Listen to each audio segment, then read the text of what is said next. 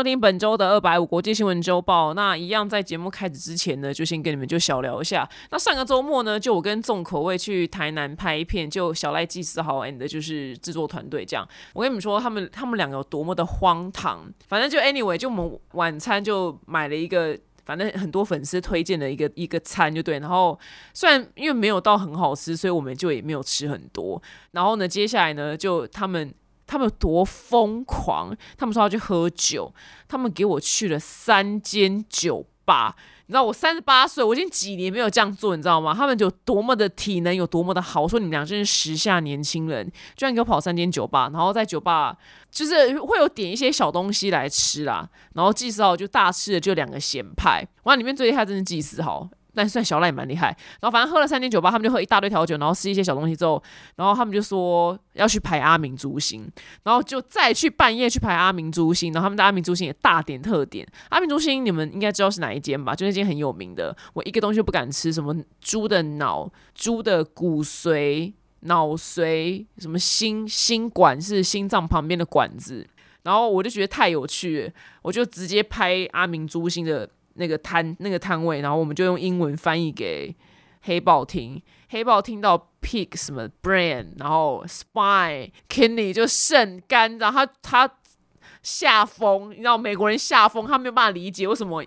要吃猪的骨髓、跟脑子、跟肾、跟什么什么？我说的 tube from the heart，其实我不知道心管的英文什么，就是乱讲。我说，对，我说那个 heart 旁边那个管子，它整个下风，他打那个 no，那个 no，那个 no 拖超长，那个尾音拉超长，no hell no，就他崩溃。然后 and then 就吃完阿明珠心之后，就他们都在吃，我我没有吃，我吃完晚餐我就不吃。然后他们在说要去布朗松按摩，然后我们再去布朗松按摩。像前面已经三间酒吧加阿明珠心，然后再去布朗松按摩，我们已经搞到半夜两点多。按完已经半夜两点多了，然后小赖跟季少说他们还要再去吃牛肉汤。我说你们自己去吃，我真的要回去饭店了，我没有办法参加你们这个时下年轻人的行程。然后他们两个就再去排半夜的那个叫做华哥牛肉汤。华哥牛肉汤半夜两点半开，半夜两点二十就开始大排长龙。他们就回传照片，就我在饭店，他们就回传照片给我。我就一看那个，我就冰雪聪明，我老娘就把那个，我就跟他们说，我把你们，我说我把房间钥匙就丢到拉比，你们自己回来的时候自己跟就拉比的人拿。老娘要睡了。他们就吃到凌晨四点回来。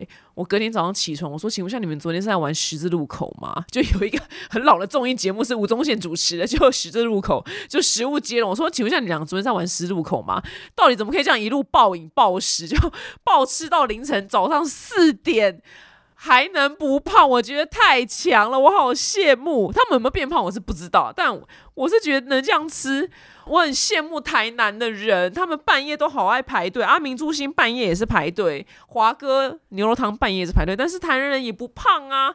我真的觉得很厉害，我我真的没有办法活在台南。我觉得我我每天会痛苦而死，因为太多好吃的东西，可是我真的不能这样暴饮暴食。我就问季少说：“季少，请问下，因为季少一直跟我放话说。”他有点就是腹肌，这个腹肌轩辕大概从我们一认识到现在，已经我们认识大概六年了。我说介绍，情况下你腹肌计划，你腹肌计划，你昨天给我吃到早上四点，怎么一回事？来欢迎就是能这样暴饮暴食宵夜的民众们、朋友们，请你们跟我分享，就你们到底怎么可以这样暴饮暴食，吃到早上四点都不会变胖？我真的，我如果说今天上帝要拿就是我五年的寿命，然后跟我换这个体质，我觉得我愿意换。再加码五百万现金给上帝，我 OK，我 OK，我真的太羡慕了。像我现在不只是羡慕季少，因为季少跟小赖年过三十之后，他们也也是有在减肥啦。但那些在排队在排队，我就想说，他们到底命格有多好？好羡慕啊！怎么会这样呢？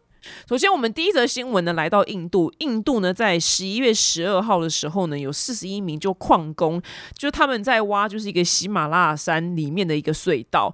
然后挖隧道挖到一半的时候呢，就突然就坍塌了，所以他们四十一个矿工呢，就直接就被困在那个隧道里面。有没有想到什么呢？X 调查这个故事呢，我真的希望 X 调查就可以出一个完整的一集，这样，因为他一定可以讲到很多细节。因为我我们本身是没有在看英文原文新闻，就看这么难的新闻，因为这样子我真的会无法吸收。那个新闻可能要花三小时才来看看完一篇。拜托 X 调查，麻烦你出就这一集的特辑。这四十一名矿工呢，就。被困在里面的时候呢，这个新闻一出，然后全世界世界各地就是那种洞穴专家、洞穴救援专家就会从全世界各地方，然后就飞到这些地方准备救人。那这个呢，他们就准备了一个非常特殊的大型的一个机具，就是反正就要挖挖这种洞穴这机器。然后他们想说要从，就是想了两个方法，一个是从上面就从上面往下挖，然后一个是从就是侧面往里面挖。然后看哪一个地方，就看哪一个方法挖会比较容易到那边。但是因为喜马拉雅山本身属实。那个土质非常的松软，所以他们在就是挖洞的时候，挖去那个地方的时候呢，就这样嘎嘎嘎嘎的，你这样震动嘛，啊，里面就是也会有石头掉落，所以里面也会变得非常的危险。就在看新闻画面的时候，那个挖坑的那个那个工程师，他就带记者去看，他就这样手在那边拨那个喜马拉雅山的那个土，他说：“你看这个土就这么的松啊，就这边的土就不是硬的，所以他们这样子挖，里面其实也非常危险。”然后结果呢，挖挖着挖着挖，真的就是名副其实的挖啊挖啊挖，挖到第十天第十。第几天的时候，就有一台第一台机器呢就断掉了，就坏了。那只能就先停一阵子，然后他们又再运来另外一台机器，然后就一挖就也坏了。但是没有办法再等，就是运另外一台机器来，是因为那个机器非常的特殊，就他们在运这种机器的时候，都是要从很远的地方运来，有时候可能运到受难的受困者地点要三天到五天，可是他们就困在里面了。不过呢，在第一台机器挖的时候呢，他们就。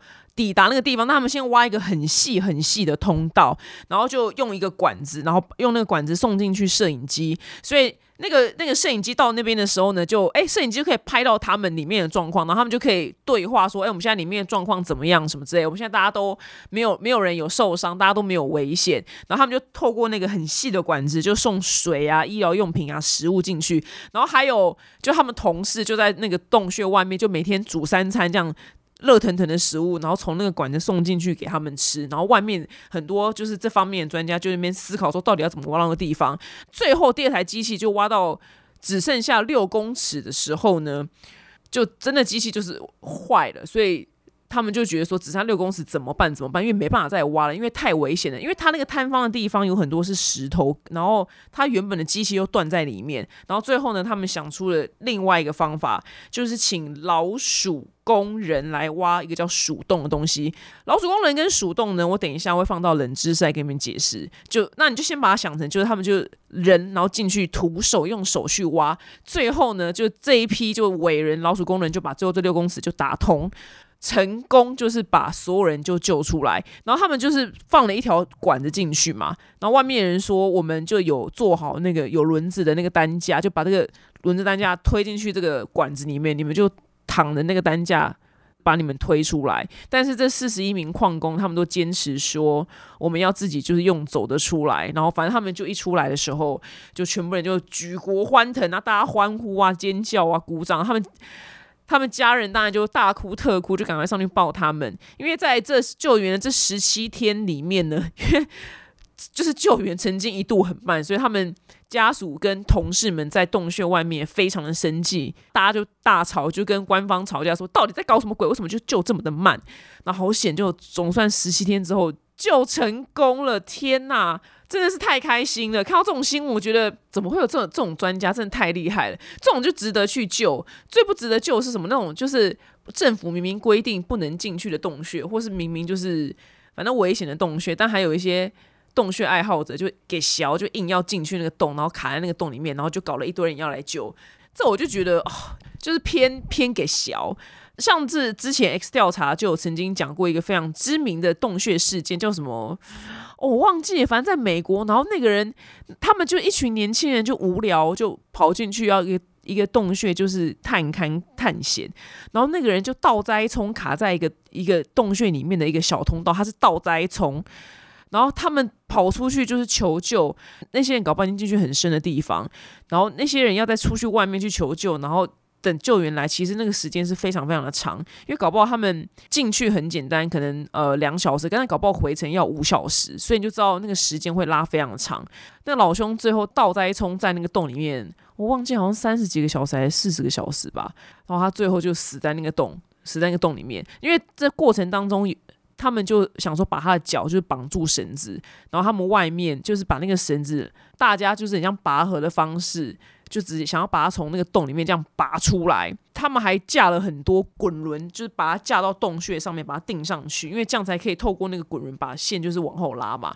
你想象一下拉那个绳索，就一开始就拉起来一些些，结果因为那地方真的地形太复杂了，所以那个绳索就拉个两下之后就。滚轮跟绳索就断掉，就你想想看，就是你一个很紧的东西，把它抽上来之后，然后它断掉的时候，它会怎么样？它会再更大力的下降，所以它就倒栽葱更深。哇，我觉得对这故事让我印象非常深刻，让我知道我此生真的我真的不会去洞穴探险。我我真的对洞穴没有任何兴趣，我真的不会去洞穴探险。洞穴真的没有什么好玩的，洞穴里面就是石头。但是后来我又看另外一集，我才知道哇，世界上居然有人是职业洞穴探勘家。我生活就是在一个普通的城市，所以我没有遇过这种人。看到这个，我觉得哇，真的他们的生活好刺激哦。然后就常常可能是有老公跟老婆，他们就是因为去探勘洞穴，然后认识之后结婚，然后他们两个就是同就是疯狂的。洞穴探勘狂热分子，每次看到这种结合，我就觉得哇，他们的有有一个好庞大共同兴趣，我觉得他们就永远都有话可以聊。诶，我就觉得有点羡慕，就觉得他们真的会有一件事情就可以一直做，一做，一做，一做，因为他们两个都洞穴专家，他们是教练还是什么的，这个职业真的太另类，就可能全台湾可能我不知道有没有有有没有有没有这样子的人，就是职业真的太特殊，觉得很帅。然后有一次，另外一个呢，哦，好多，我觉得 X 调查真的好多。如果你们真的对洞穴有兴趣的话，你就去 X 调查，你就你就打 X 调查空格洞穴，它就会出现很多关于洞穴的事件。我就觉得超级无敌爱看，就分享给你们。那很开心，这四十一位工人就也被救出来了。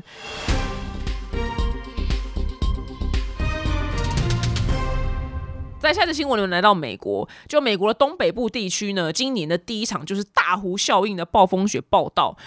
大湖效应这个呢，等一下我们今天也放到冷知识。我们今天冷知识有两个，我我想说是我是我真的是见识太狭隘嘛？因为像我在看那些主播在报道的时候，他们讲大湖效应跟讲那个鼠洞老鼠洞工人挖鼠洞，他们就也没有解释的意思，然后这些字就从反复的出现，我就想说到底是什么是什么是老鼠工人，什么是鼠洞？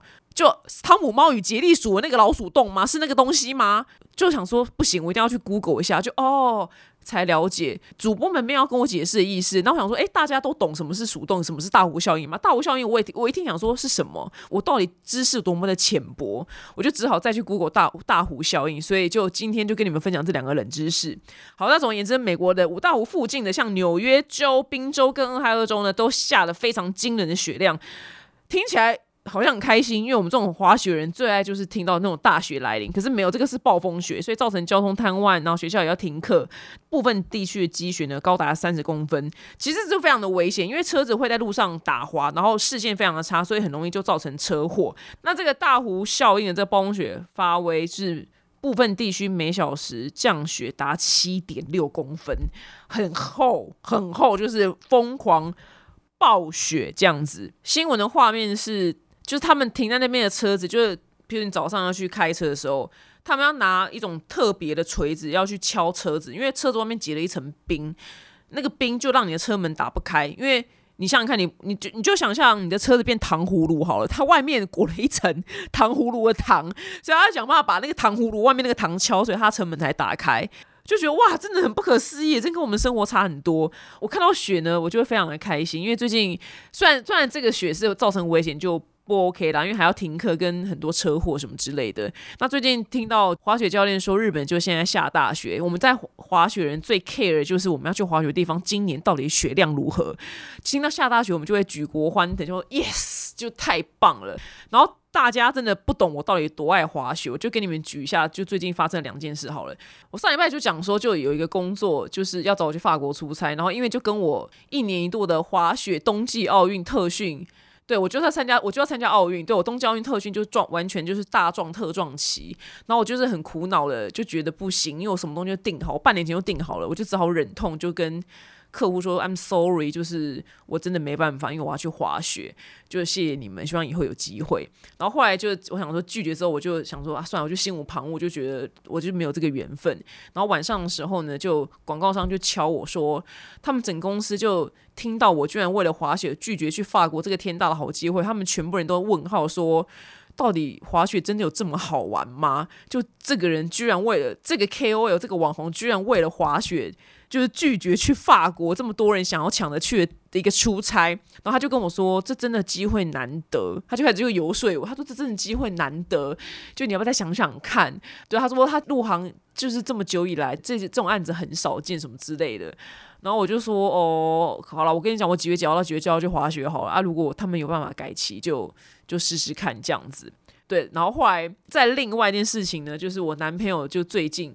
就是跟我说，你到底什么时候什么时候想要结婚？大家先不要尖叫，然后你们你们猜一下，我劈头第一句反问他什么？对，就是一个当你男友就是问你说你到底什么时候想结婚的时候，我劈头反问他第一句，我说嗯，那请问一下，婚后我可以每年去北海道滑雪，这个 OK 吧？你不会你不会就反对吧？就你知道吗？我第一句问他事情是，请问一下，我每年可以去北海道滑雪吗？然后我就想到这件事情的时候，我就再跟我那个。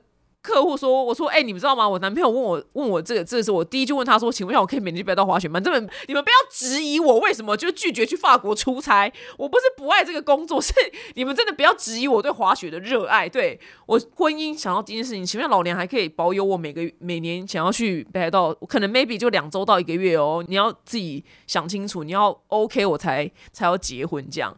对，然后我朋友们就说你真的是疯婆子。”大家通常女生听到这种话的时候都会很开心，就是就是讨论一下结婚的事情，喜滋滋。然后你居然劈头就问说：“请问下我可以每年去北海道滑雪吗？”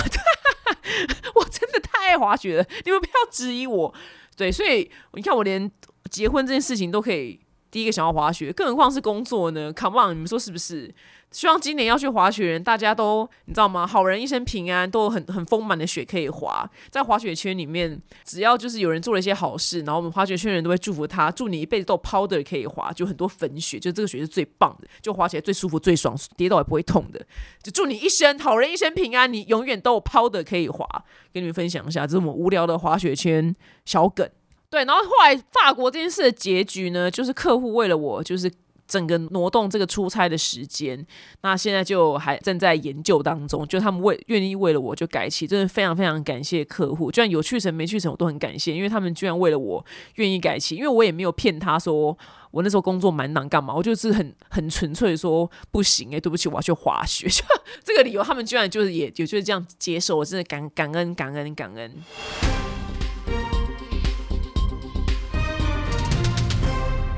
下一个新闻呢，来就是 delay 了两年，特斯拉的电动皮卡车 Cyber Truck 总算亮相了。你们现在就去 Google，如果你不知道的话，Cyber Truck Truck 就是卡车的那个 T R U C K 这个车子呢总算亮相，然后全网就是爆炸，就因为这个是只有在科幻电影里面才会看到的车子的形状，它长得真的太科幻了。这个车子真的非常适合出现在就是科幻电影，什么《银翼杀手二零二四》或是。第五元素这种电影里面，那这个车子它就是用广告来示范，它防弹，然后什么用石头砸它，它都完好的，就是顶多只有一点点凹痕，就是无坚不摧。所以这台 Cyber Truck 呢，就是在千呼万唤之下，迪了两年呢，总算被做出来了。所以呢。执行长马斯克呢，他就是说，哎，老老子呢，就是觉得不好意思，就是因为 delay 两年，所以第一批顾客呢，我要亲自就是交车，但第一批交车数量就是十辆而已啊，就最早下单的那十个人，就马斯克他会亲自交车，那到底多少钱呢？这个呢，哇，就是六万零九百九十。美金起，大概台币一百九十万起，比他在二零一九年的时候说说的价钱贵了五成，但还可以啦，就没有想象中那么的恐怖的价钱。这个车子车长是一点八公尺，然后宽度呢是一点二公尺，还可以拉动就是总共五千斤公斤的物品。它有一支影片呢，就是这台 Cyber Truck，它就它就后面拉着一台应该是保时捷吧，要是我没有记错的话。然后他拉了一台保时捷，然后旁边再有一就是有另外一个人就开了一台保时捷，就是 Porsche 之类，法拉利，I don't know，我没有来研究车子，就这种跑车类型的，然后就比赛，结果这台就是拉着一台保时捷的这台 Cyber Truck 还是跑赢了隔壁那一台就是保时捷，他就要告诉大家我的车就是，就算我拖了一台车，我还是跑的就比你这些跑车还快，但是这台车呢，真的是我人生看人生当中看过最丑的一台车，真的是。丑的巅峰就是丑的极致。如果你是特斯拉粉丝呢，就你可以，你可以放过我吗？应该我应该有言论自由吧？因为我个人是古典主义的爱护者。我我人生的梦想车的就是经典老车，从一九一九零零年到一九七零年之间的车子，我的爱就在这边。我就是生错年代的人。八零八零勉强，八零只有玉龙的速令速力什么什么五零三勉勉勉强强，后来就全部都太现代了就不行。我的我的我人生。最想要的车子呢，就是一台古董车。然后我想要那台车全美，就是那台车，因为以前的车是手排嘛。但因为我本身开车技术又烂，所以我一定要找就是自排的。我我自排都开不好，我开手排我真的会死掉。然后我很爱的一台古董车、古典车，它全美只剩下一台就是自排，那台车叫做桑兵 L 排。我就是那个页面，我都时不时会去刷一下，因为我太害怕它卖掉。就 waiting for me，OK，等我一下，等我就是结婚在美国的时候，我就一定赶快冲去把那台世界上唯一一台的 Something L 派的自排车给买下来。它的长相就是就是你看到那种什么罗马假期那种电影里面那种。复古车长相，我爱是那种车，所以我一看到 Cybertruck 这种这么科幻车的时候，说哦，那丑到极致，丑到我真的浑身鸡皮疙瘩。说怎么会世界上有这么丑的车子，那还卖这么好，大家好像很喜欢，大家觉得超级无敌酷。对我，我真的很痛苦诶，我真的我活在一个越来越科幻的年代，因为我怕接下来很多车子都会模仿它的形状，然后去做做出这种很科幻、很像科幻电影的车子。我那些经典老爷车就这样只能在我的梦里面跟我相会。那这台这么极度丑的 Cyber Truck 呢？最平价低阶版呢，要到二零二五年才会交车。然后它还有分，就是价格比较高的是四轮驱动版，然后性能比较强大的。这个呢比较贵的呢，它明年就呃就会就可以就是产出来了。那马马斯克呢？他全力就是宣传 Cybertruck，因为他已经四年没有出新车款了，所以他把他的等于说把他人生就是都投入在这台就 Cybertruck 上面。你们可以去 YouTube 上面就直接打 Cybertruck，你就看到他的那个广告，然后他就在沙漠里面这样不停的就奔跑啊，然后什么有什么子弹射他，然后石头丢他，他就无坚不摧。他很适合当就是总统的。总统的那个哎，总统的车子，因为它既然如此无坚不摧的话，它就是一台战车，它蛮适合拿来载总统的。我我觉得总统就各国总统可以考虑一下，因为它感觉是防，因为它是防弹的嘛，所以对对总统来讲就很安全。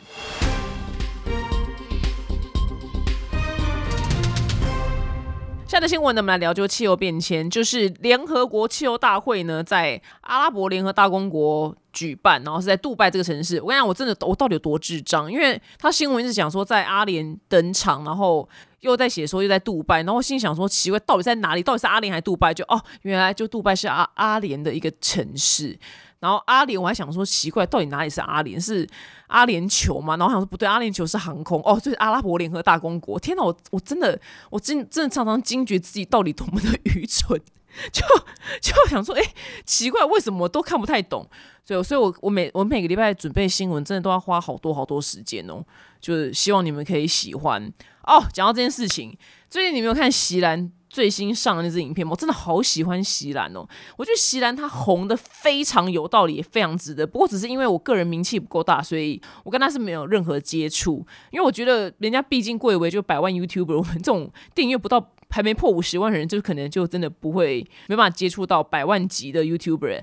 他之前几个月前拍了一个，就是什么台湾媒体到底是什么多可以秀下限，然后他这两天又再上一支影片，就是又在骂就台湾媒体，可是他全在这里面非常好看，他从头到尾都用反讽的方式在讲，就是台湾媒体到底有多么的低能，就因为最近是古阿莫在电影院就什么吐爆米花这个这么无这无聊新闻，但其实你仔细去看，就是。那个记者也是抄低卡上面的文章，然后低卡那个人他根本也没有拍到他吐爆米花，因为搞爆那个爆米花本来就在那边的。然后他新闻的标题就是说古阿莫就是什么在电影院看电影什么，就什么吐爆米花就什么没有公德心。然后很多就只看标题的智障呢，他们就会直接在下面就是留言，就是说哇，古阿莫就是怎么这么没有公德心啊？什么人人红就是什么就是要被公审啊？没有不要觉得什么大家在霸凌你啊什么的，就大家就把他骂了狗血淋头，然后搞得古阿莫还要再出来就是拍一支影片，然后去把星星秀泰影城的经理就是请出来，然后用就说他们去看监视录影去监视就录影器就证明古阿莫他真的没有吐那个爆米花。你们一定要去看，就是席兰之影片，非常非常好看。他从头到尾都不停的在夸奖，就台湾的媒体说，这个真的是太有水准了。就他就是从头到尾都用反讽的方式，说好 my god，好爱他哦，怎么会怎么怎么这么好看，怎么这么好笑啊？对啊，怎么？因为我本身也受过台湾媒体。媒体之苦，我就不再细数是什么什么事情，就是成成为我人生就一片就血泪的就血泪历史。然后大家就只看标题，然后也是把我骂的狗血淋头。然后我看到这席兰这影片，我真的非常非常 I love you 席兰，I love you，I love you so much，Thank you，一辈子一辈子爱你，席兰，我一辈子爱你。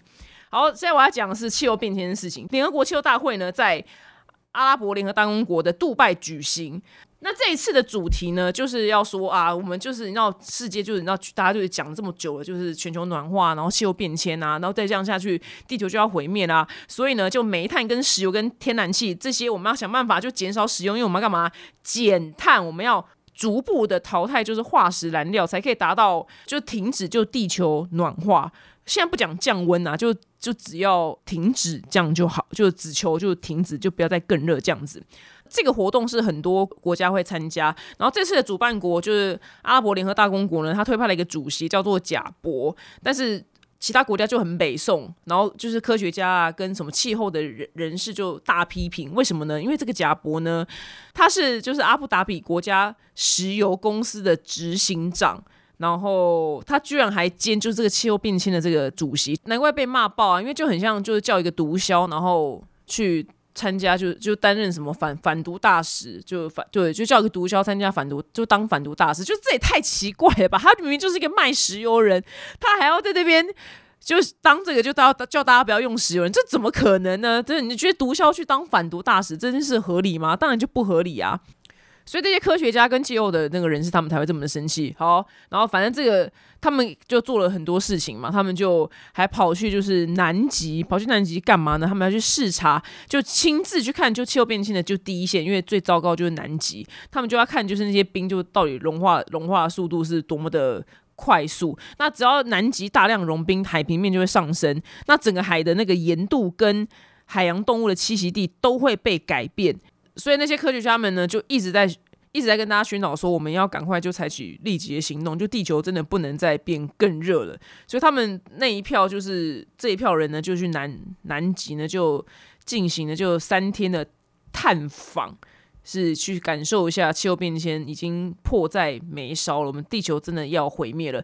所以我刚刚讲这个海平面上升呢，就稍微整理一下最近气候变迁然后发生的惨案，譬如说，就是我们今年爆过非常多就森林大火啊。然后像是非洲东北角呢，就是因为十月开始下暴雨，是因为适应现象跟什么印印度洋，不是说它原本就会下暴雨，是因为气候变迁造成他们突然就下暴雨，所以在索马利亚呢就已经有九十六个人就死于洪灾。那今年的那个野火呢，也是有史以来就最严重的一次，然后二零二三年也是人类有记录以来就是最热的一年。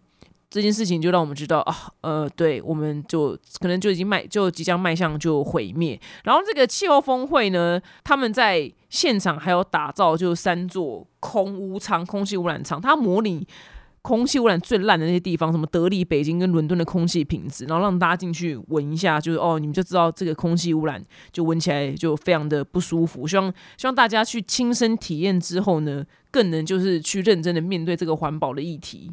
不过我觉得很屌的是，因为他们刚刚我刚刚说他们去南极就看那个冰山融化速度嘛，然后现在科学家他也开发出 AI 系统，它可以准确的画出冰山的面积跟轮廓。然后可以做出及时反应。譬如说，如果说这地方就融融太多、融太快的话呢，就要赶快发出警报。因为巴基斯坦呢，不是巴勒斯坦哦，是巴基斯坦。你说是不是很像？你说，哎，世界上还有摩洛哥、摩纳哥都是不一样的地方哦。巴基斯坦跟巴勒斯坦不一样。巴基斯坦呢，不是在打仗的这个国家，有八十万个人呢住在就是距离冰川只有十五公里的范围之内。所以说，如果它冰川融化速太快的话，它马上会淹洪水，所以这些人会被淹死。所以它安装监视器跟感应感测器。就警告他们说：“哎，如果突然淹水的话，你们赶快撤退。”然后最近就是读了我很爱的，就倪匡的小说，然后刚好读到某一个故事的时候，我真的好爱倪匡。对，反正就有一群有一群人从未来就不小心就来到地球，但是他们从未来地球来，他们不是外星人，他们是地球人，只是他们从几十年后的。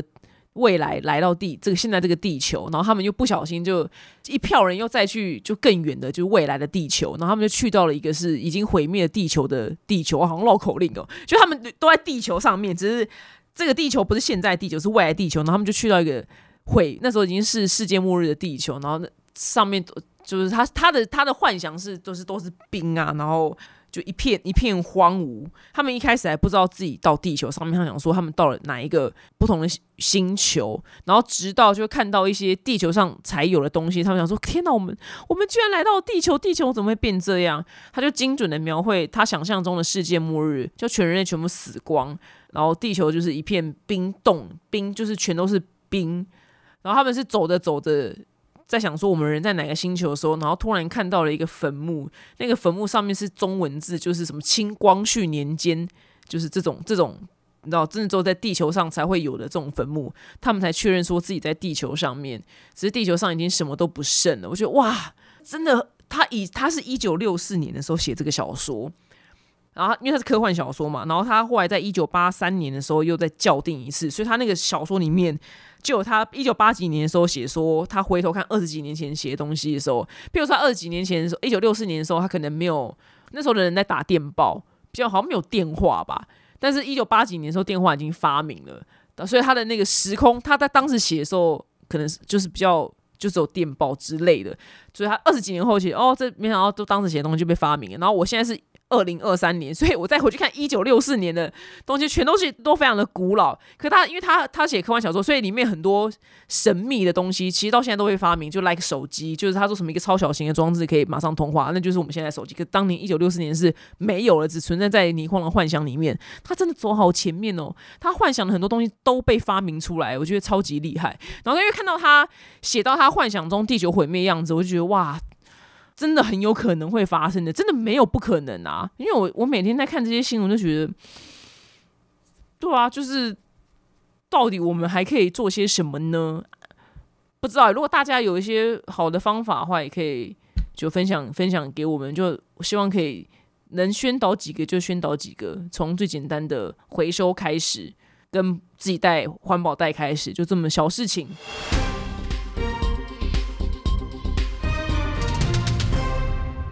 我们下次新闻能，来到韩国。那因为最近要圣诞节的嘛，如果有人在这阵子去过韩国或日本的话，你就可以看到照片。就韩国跟日本超级无敌有圣诞节的氛围。虽然台湾当然还是有很多在布置圣诞节的百货公司啊或干嘛，可是不知道就。那个氛围感就真的没有韩国跟日本来的强大，当然不能跟欧美比，因为欧美他们本来就会过圣诞节。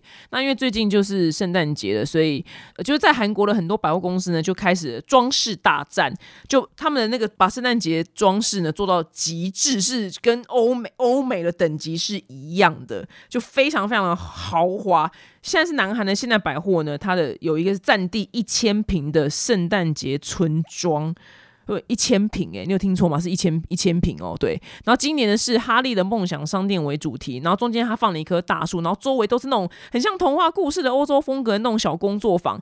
他他每天要预约啦，就你要预约才能进去。然后他预约名额呢就开放一小时就全部卖光。然后他开放第一天呢，现场排队号就八百多多号，因为真的超级无敌漂亮，就真的很像到德国那种圣诞市集，超级无敌美的。那像乐天百货呢，它的总店是摆放了一个十五公尺高的巨型圣诞树，然后它外墙还搭就搭那种欧洲风格的圣诞商店，他们就是真来真的跟你拼了的圣诞节。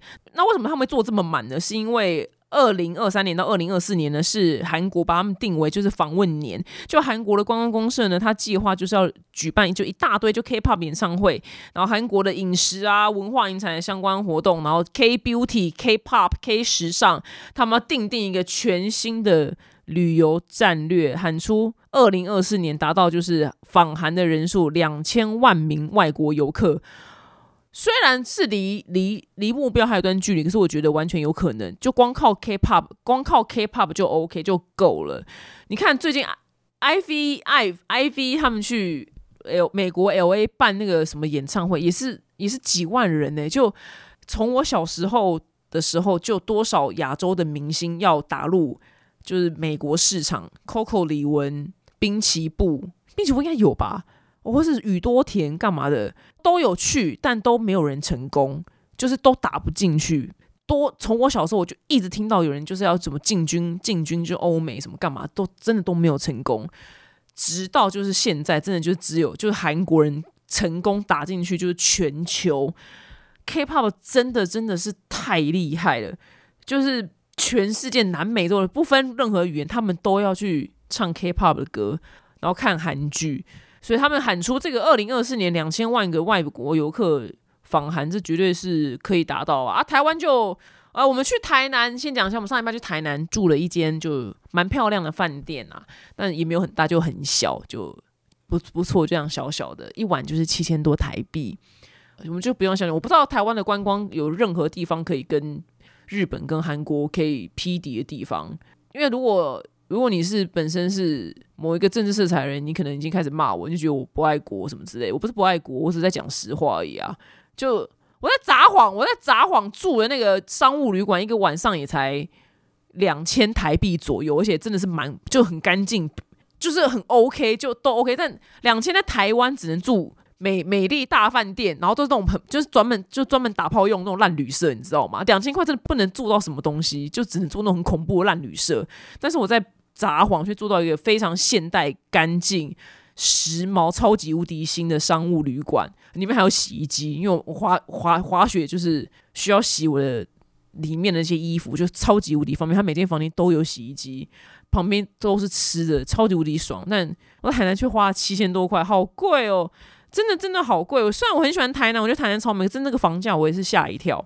所以如果说你想要去最近想要去韩国过圣诞节的话，我觉得很 OK，因为他们的圣诞节装饰是来真的，品味非常之好。我因为我很爱观察圣诞树，台湾很多圣诞树就是可能 maybe 大百货公司会比较有品味啦，就做的还蛮漂亮，但基本上都相当还好，对，都偏偏普通这样子。你们去看那个，去找这个新闻画面，你就会知道那个落差感有多么的大了。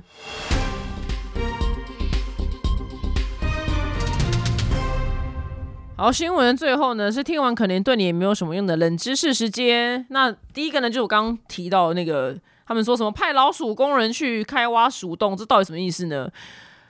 鼠洞呢，它的英文叫做 rat hole mining，就直接翻译就是。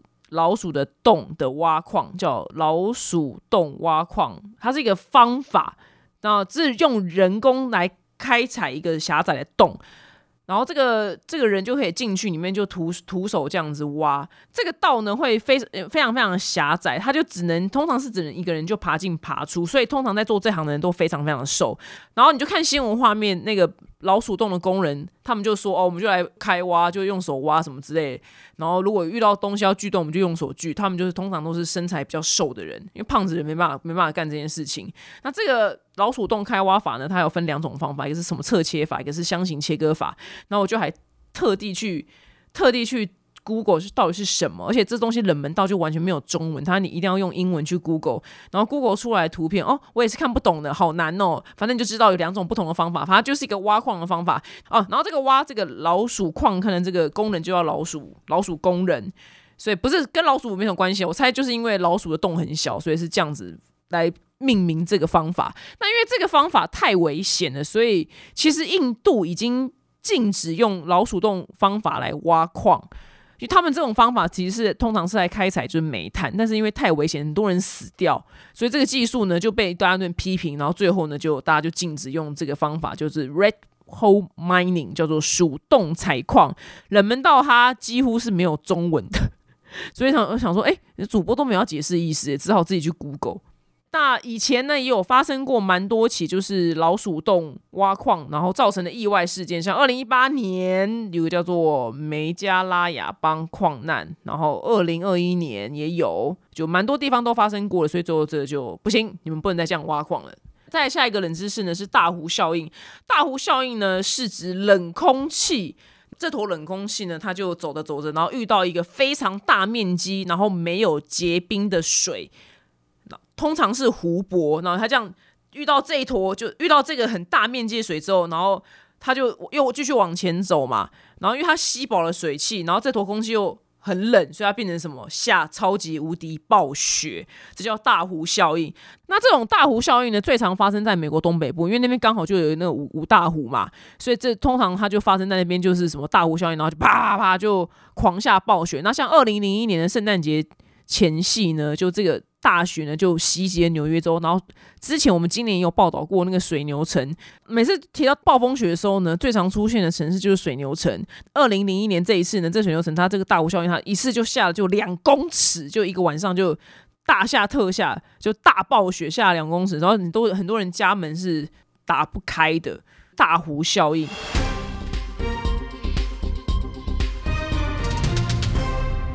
好，那最后呢是巨星下凡来解答本周的问题。其实我不知道他是男的还是女的，但我猜他应该是男的吧，因为他我嗯看起来像男的。他说一年前呢有个女生开始倒追我，她非常的主动，我也不讨厌她，我们就差开始常常就出去就私约吃喝玩乐，也会一起去溜冰。但是因为呢我有女朋友了，所以一切就只能偷偷来。那我有让这个女生呢，就是有认识我的好朋友啦，但我在我好朋友面前就也没有跟她太亲密，就只有。就两个自己相处的时候，私下相处的时候呢，他可以就比较跟我这样卿卿我我这样子。那他总是问我说：“诶，为什么我跟女友有问题，然后不分手？”但是呢，我觉得分手是需要时间的，许多问题是可以沟通解决的。这样子呢，就分手会让让旁人的观感就也很不好。毕竟呢，我跟我女朋友在一起也七年多了。那请问一下，你就有女朋友，然后跟一个女生这样私约，这样子我们旁人的观感有比较好吗？就不好意思哦，忍不住忍不住先跳出来先回答一下，就请问一下，这样 excuse me，这样我们观观感有有有比较好吗？有比较好吗？I don't know。后来呢，我身边的好友呢，一个叫小高的人呢，他开始追这个女生，然后小高呢，就是追了一阵之后呢，就前几天来问我说，哎，我是不是该跟这个女生告白？那因为小高不知道我跟这个女生的关系，所以我就说，哦，你去告白啊，就。干嘛不敢告白啊？哈哈，小小嫩嫩，小高呢就跑去告白，但是女生没有给正面的回复。那这段时间刚好我跟女朋友发生了一些争执，然后我就跟女朋友分手了。然后呢，我就去跟那个女生女生说：“哎，我分手了，我我喜欢你。”但是呢，这女生居然就是没有给我任何回复，她居然跑去找小高，就是聊了一整晚。后来隔天，这女生打电话给我说：“哎，我不能选择你，我不能跟你在一起，因为我男朋友了。”当下我真的晴天霹雳，一问之下，原来他选择了另外一位我的国中好朋友当男朋友，这边称之为医生。诶，居然不是小高，是一个叫医生的人。那医生呢？他在上个月第一次见到这个女生，然后他多多少少知道我跟这个女生的一些微妙的关系。那后来呢？医生开始呢也喜欢上这个女生了，他会积极主动送午餐给这个女生。但是呢，我的国中好友居然这样背叛我。那发生这样的事情之后呢，我就决定跟医生就摊牌。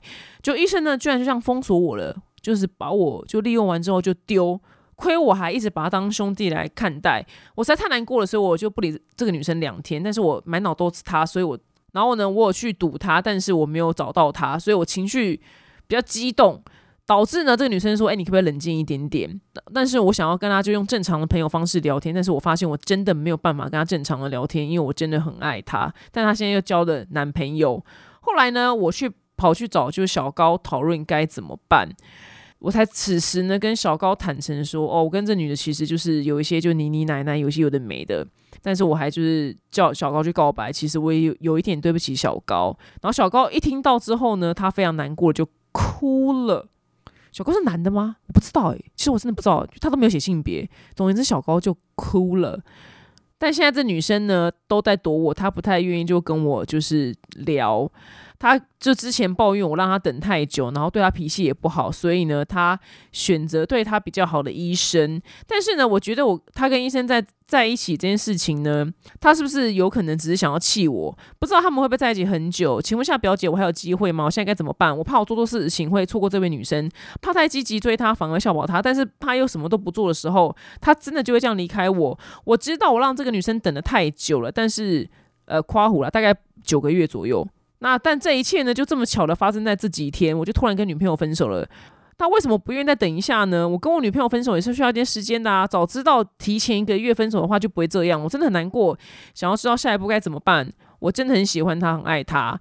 那这整个故事的重点就是这女的到底我，可以给我照片吗？这女的这这个故事里面有三个男的爱她，小高医生也是写进来这个人，这女的到底有多正？她到底多厉害？麻烦就是这个我我要采访这个女生，我这女生到底有什么爱情灵药，让所有碰触到她的人都爱上她？你们不觉得很厉害吗？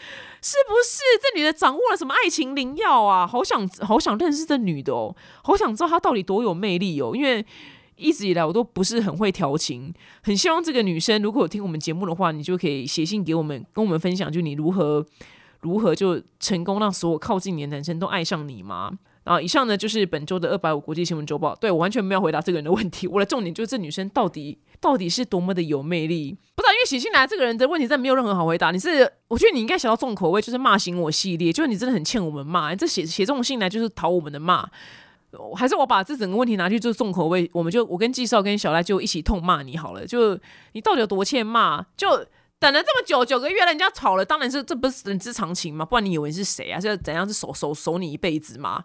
这人之常情啊！什么什么在一起七年多了，分手需要时间，很多问题沟通是可以解决的。这样分手就让人家观感很不好。那请问一下，我真的很不懂哎，就请问一下，你就劈腿，你就让劈头，管你有没有上床啦？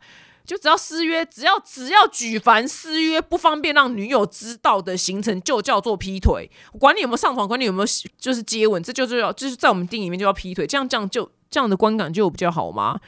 就你，而且你你这个人，哎，拜托你说什么医医生？你说什么医生就是背背叛你？不是你对小高也很鸡掰，好不好？就明明你跟那女的有一腿呢，你还就这样就这样小高去告白这样子？因为正常的应该讲说，哦，其实那女的就跟我就跟我啦，就。对啊，就就是还这样这样小小高去告白，而且他的原文是说吐槽小高说你喜欢又不敢去告白，你是小嫩嫩哦，哈哈。哇，你真的是很低级耶！就你写这封信来，就是完全就讨我的骂。但所以，我我整个只好奇这女生到底有多有魅力。好啦，我们下周见喽！希望你们喜欢啊！你要退我追踪吗？不用吧，反正我们本来就骂醒我系列，你看多棒啊！就我选中你，耶，还直接这样骂你，你不觉得你不觉得很值得庆幸吗？你有多幸运？很多人写信来就重口味骂醒我系列，但是我们来信太多了，就很多人是没有被我们骂到的，所以你很幸运，You are lucky。我们下周见，拜拜。